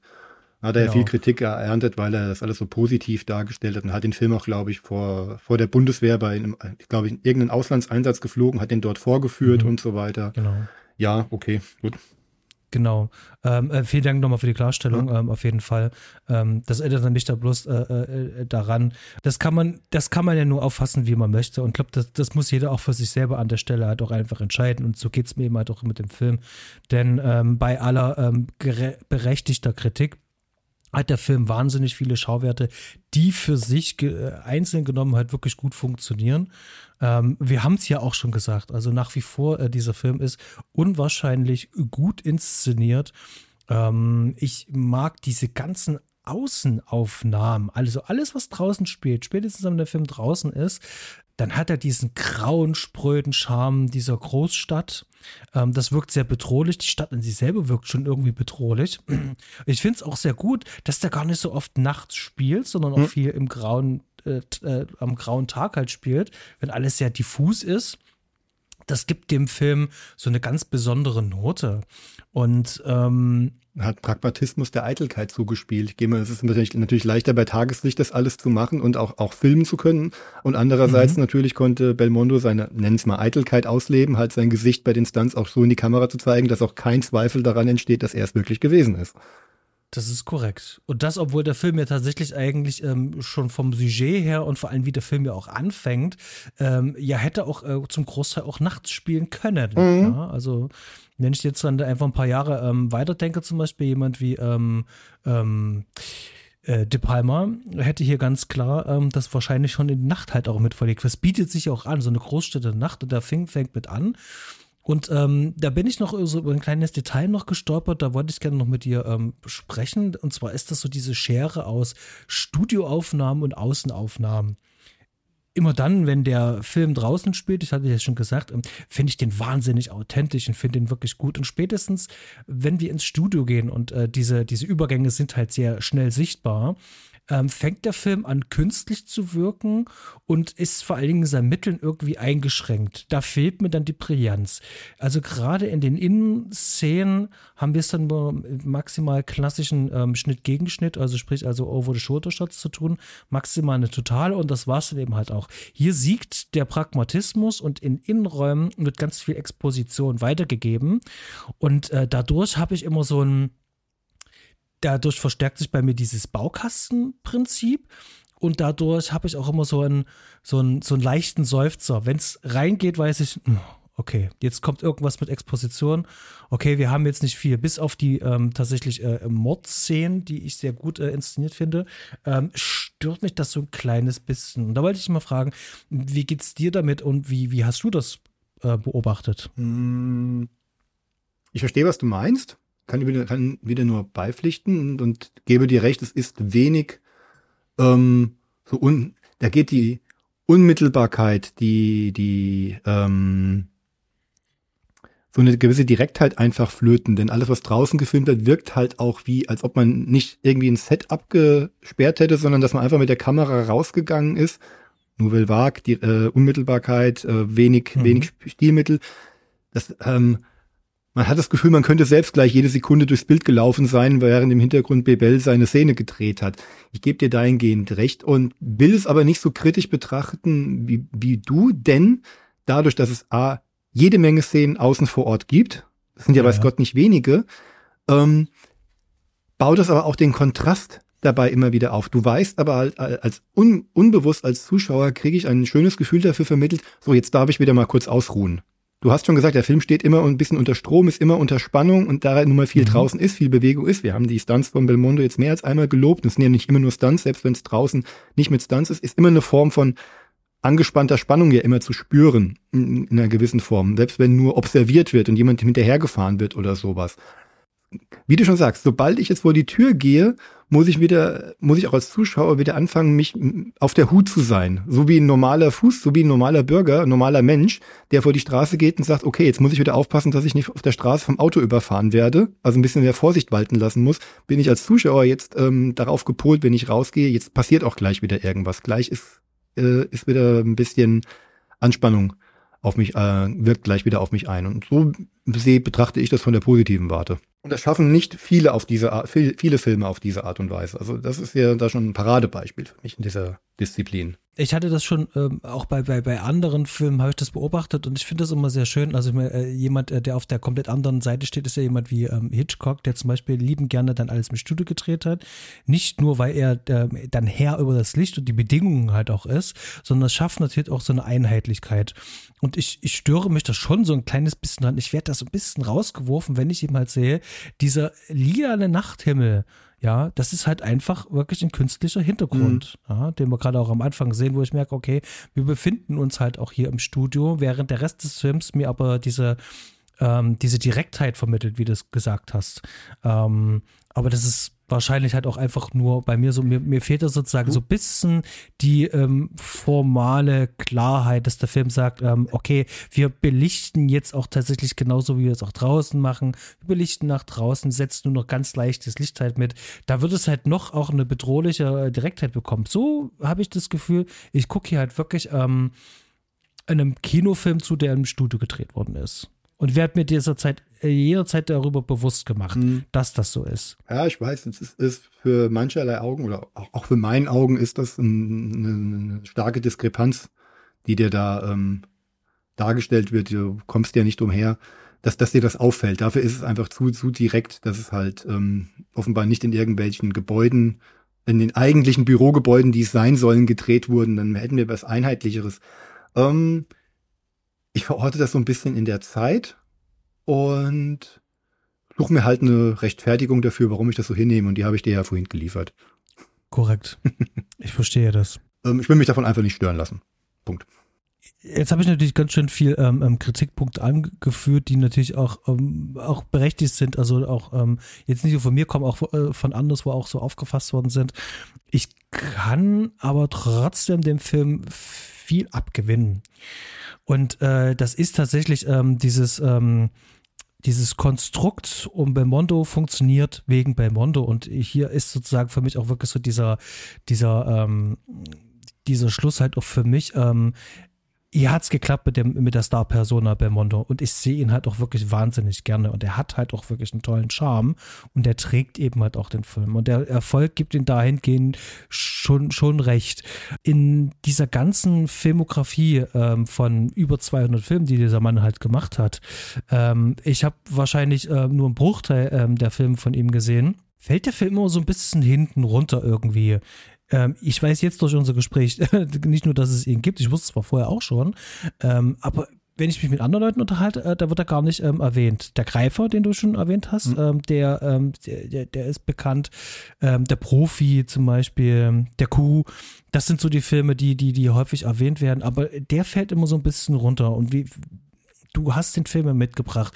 Wie ist so ähm, deine Beobachtung, wie dieser Film auch so wahrgenommen wird, auch in anderen Kreisen und hat der eine Relevanz heute noch in irgendeiner Art und Weise? Boah, das kann ich diese Person als Einzel äh, oder kann ich diese Frage als Einzelperson so beantworten? Ich denke mal eigentlich nicht, aber ich gebe dir recht in dem Punkt, den du gesagt hast, dass der immer so hinten ein bisschen runterfällt und das liegt wahrscheinlich einfach daran, dass er für die, die Belmondo kennen und schätzen, sich in keins der beiden äh, Sichtpunkte, die, sie, die die Leute auf ihn haben, äh, reinpressen lassen will. Der Film ist weit weg von der Nouvelle Vague als für die ihn ja viele, gerade seine französischen Landsleute, ihn ja gerade Anfang der 60er und auch später hinaus, auch in seinem Spätwerk wieder sehr geschätzt haben, ist aber auch genauso wenig das lustige Action-Star-Vehikel, das die, äh, was viele dann ab Mitte der 70er bis Mitte der 80er an ihm so schätzen und kennengelernt haben, so worüber ich ja auch auf ihn gestolpert bin, da meine Eltern mich so ein paar Sachen wie ein irrer Typ oder der Puppenspieler oder so haben gucken lassen. Der hängt halt dazwischen. Es ist halt wirklich der, der große Umbruchfilm. Weg vom entweder ernsthaften Schauspieler mit äh, komödiantischen Aus, äh, äh, Auswürfen oder äh, Ausfällen, Ausfällen, Ausfällen ist negativ besetzt, also mit Sprüngen in das Komödiantische rein, wie er mit Le Magnifique mhm. und anderen Werken das schon gemacht hat. Und er ist aber auch noch nicht die, die, die losgelöste Action-Sprüche-Maschine, die er dann danach abgeliefert hat, wie in Ass der Asse, ein irrer Typ, und was dann nur selten nochmal gebrochen wurde mit der Profi oder so, aber auch der Profi ist ja auch nochmal ein besonderes Werk. Der Profi ist ein düsterer Polit-Thriller, ein Intrigenspiel. Ich habe mir vor kurzem wieder in Deutsch angeguckt mit Rainer Brandt Sönko und Rainer Brandt haut ihm da ja auch äh, wieder ein paar Sprüche um die Ohren, die auch zwar im Original nicht drin sind, aber im Original haut er da auch flapsige, halt auf französische Art Sprüche um, äh, rum, wo er halt auch seine die dahin entwickelte Star-Persona auch schon sehr in den Vordergrund gedrückt hat und dabei ähm, das in einen ernsten Polizthriller aufgestülpt hat. Der hier ist noch genau dazwischen. Der Bild auf der einen Seite ist das ein knallharter Krimi mit, ich habe es in der Vorschau schon mal gesagt, Giallo-Elementen würde ich jetzt mal aufgrund des, des Killers mit seinem äh, Glasauge jetzt mal so verwenden. Mhm hat all diese, diese, hat noch die Direktor der Nouvelle Vague mit der Filmerei vor Ort auf der Straße, hat es aber halt, hat aber nur der Action-Dramaturgie untergeordnet, anstatt äh, einfach mal das echte Leben halt darstellen zu wollen. Die dummen Sprüche fehlen, du hast aber trotzdem den charmanten Belmondo auf seine Art. Der hat so viel. Das ist eine, das, das Ding ist so eine filmische Wundertüte und hat allein deswegen für mich eine ganz hohe Relevanz wird aber von all dem, was die Leute von Belmondo mögen und schätzen, immer erdrückt. Also unter, unters Radar geschoben, weil er sich keiner dieser Seiten, die die Leute anscheinend mögen, ähm, wirklich zuordnen lassen möchte. Deswegen sind ja auch so andere Filme wie Stravinsky oder, nee, Stravinsky heißt er, glaube ich, der liegt auch in meiner Box, den habe ich noch nicht gesehen. Die verschwinden ja da auch immer so ein bisschen. Mhm. In dieser Zeit. Also es, äh, ja, ich glaube, das war die, die Zeit für Belmondo, um sich halt neu zu erschaffen und das ist ein ganz wichtiger Brückenfilm dahin. Ja, äh, also so, so versuche ich mir da, also so kann ich mir das auch zusammenreimen. Das, das ist diese Übergangsfilm da, da, ich glaube, das, ähm, da hast du einen guten Punkt getroffen. Du hast äh, allerdings noch ein bisschen mehr zu dem Film zu sagen. Und ich würde ganz gerne ähm, vielleicht jetzt hier an dieser Stelle ähm, ähm, vielleicht irgendwie zu einem Punkt kommen. Hast du denn noch was, wo du, du gerne nochmal sprechen möchtest? Ähm, noch, noch Bezug nehmen zu meinem Monolog von eben gerade. Du hattest mir im Vorgespräch mal den Begriff von Proto-One-Linern oder so zugeworfen. Denn die gibt's ja hier auch, also gerade was seine Charakterisierung eingeht, wenn dann das Spiel äh, aufgemacht wird mit seinem Vorgesetzten, ob er jetzt äh, der Westernheld oder äh, der Psychokopf sein will, wir haben es jetzt mehrfach schon rezitiert, wird es ja auch mit einem, einem lockeren Spruch aufgebaut. Ich kriege ihn jetzt nicht mehr ganz zusammen. Naja, wir haben ein bisschen was im Kopf und dazu eine ganze Menge Gelatine im Muskel. Mhm. Damit nimmt er ja quasi seine Charakterisierung seiner weiteren Karriere auch schon mal vorweg, worauf er sich die nächste Zeit offenbar ähm, konzentrieren möchte. Und gerade, dass das halt nur so ein unterschwelliges Thema in diesem Film ist, dass es eben nicht im Vordergrund steht, dass du nicht diese Sprüche-Maschine hast, sondern hier ist wirklich gelungen ist, ein, ein Belmondo, oder sagen wir so, du hast hier einen Belmondo, den du da davor und danach so auch eigentlich nicht mehr wirklich bekommen hast. Klar, du hast seine, du hast sein schelmisches Lächeln und du hast seinen charmant, seine charmante Art, aber diese Figur des ähm, präzisen Typen ähm, mit mit dem Schalk im Nacken, also mit mit einem bisschen Schalk im Nacken, das gibt's halt wirklich selten. Guck dir davor, der, nee, der Greifer kam ein Jahr danach. Das ist ja mhm. ein ein äh, atmosphärisch dichtes und auch niederdrückendes Werk, selbst mit Rainer Brandt Synchro, der eben noch auch ein paar Sprüche reingeschoben hat, die es aber wiederum nur auf der deutschen Tonspur gibt. Da ist Belmondo ein, ein Profikiller von Staates Gnaden, ehemaliger Großwildjäger, der kalt und präzise seinem Job nachgeht. Aber da wird wenig gelächelt. Und das, ähm, hier habe ich halt, ich würde bei Angst über der Stadt immer sagen, wenn jemand, welchen Film von Belmondo soll ich gucken, um ihn zu verstehen? Wenn du wirklich seine ganze Karriere in einem Film haben willst, dann nimm fast fast seine ganze Karriere. Der, der junge, äh, energiegeladene Schauspieler der Nouvelle Vague außer Atem oder ähm, wie heißt der mit Lino Ventura, äh, ein Tiger wird gehetzt, meine ich war das.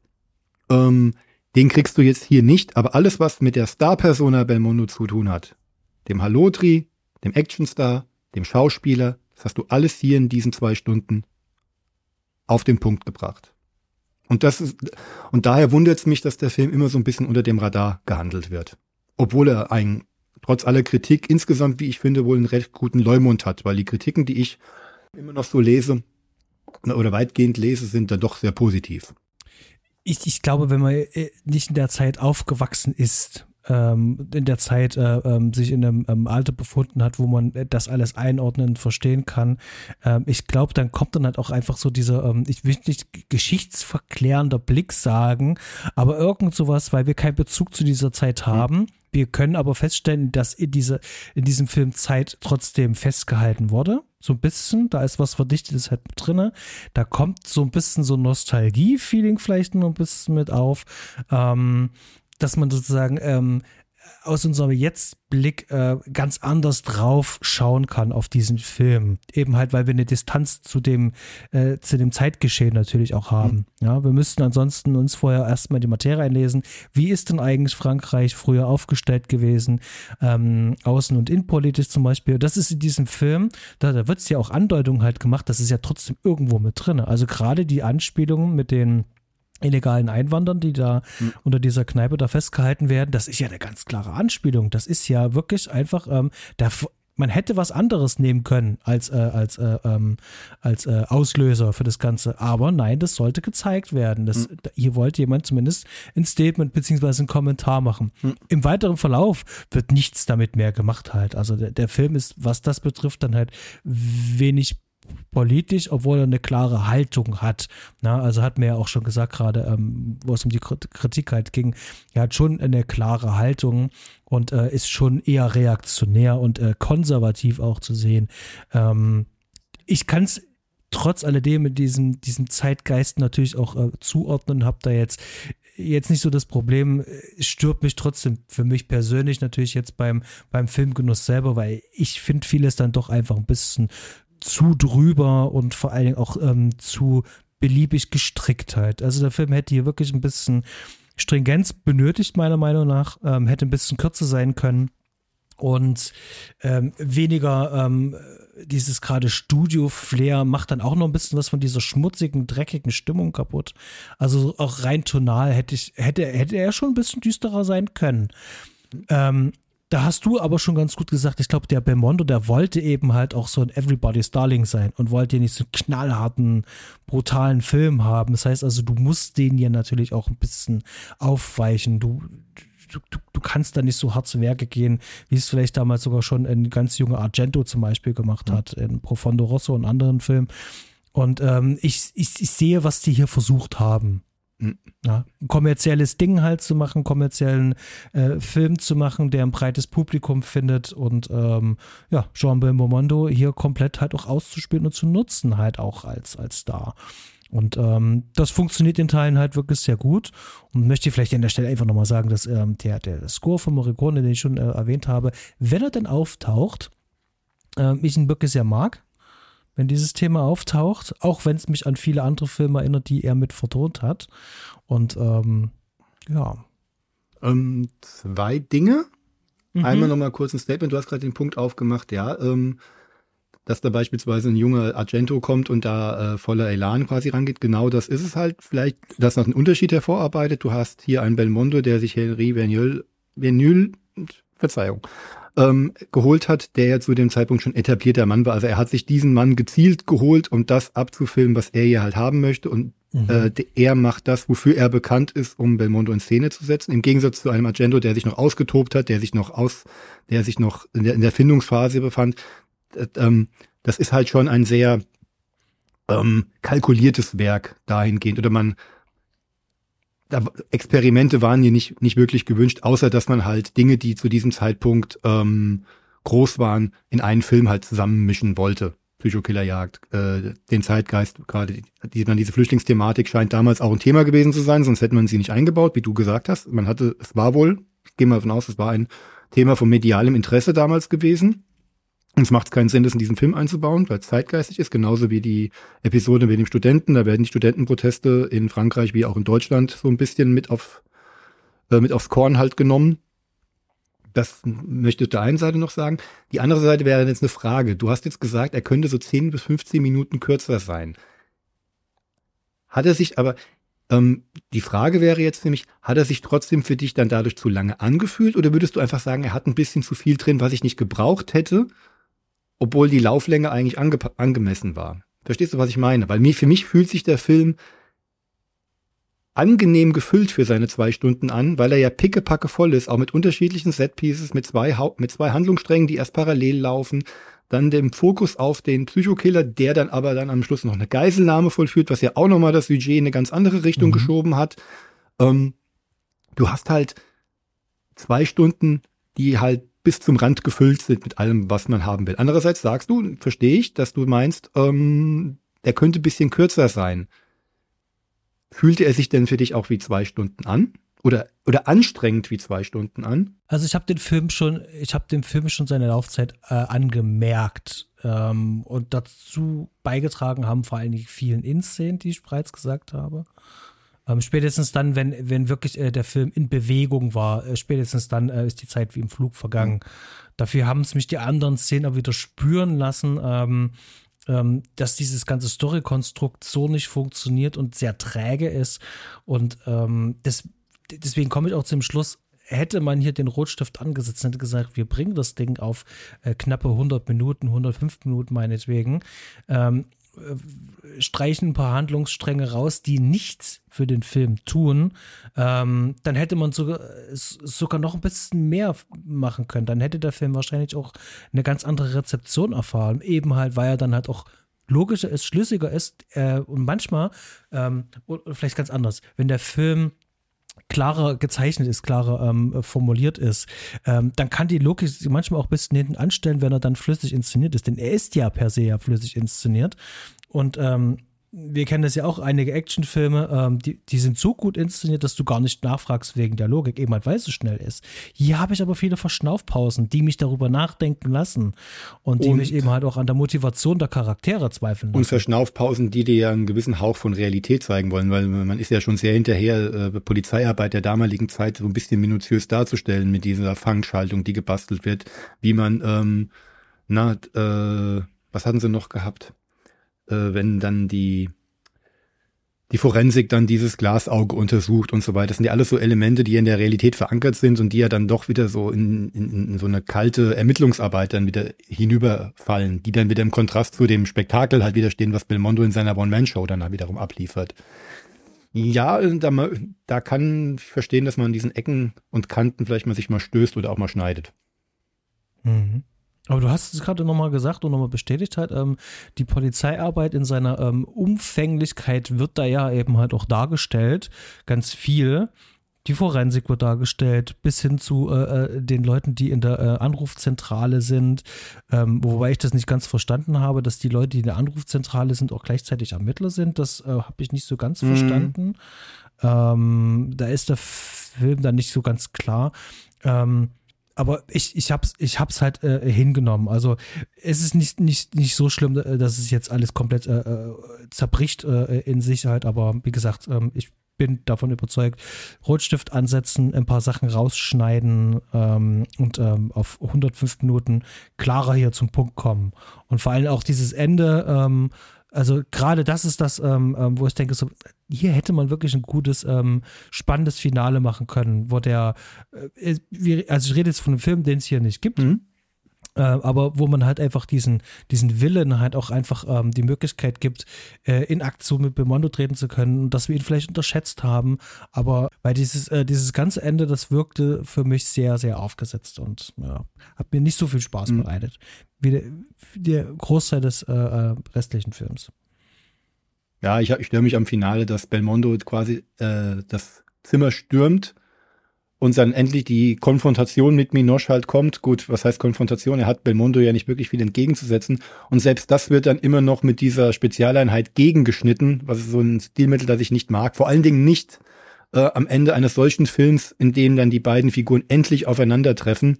Mhm. Da ist ähm, jetzt auch mit der neu gewonnenen Information bezüglich der Finanzierung ähm, macht mich das dann schon ein bisschen, naja, säuerlich. Macht mir natürlich den Film insgesamt nicht kaputt, aber es wenn man weiß, es geht auch anders, hätte ich mir dann noch was anderes gewünscht.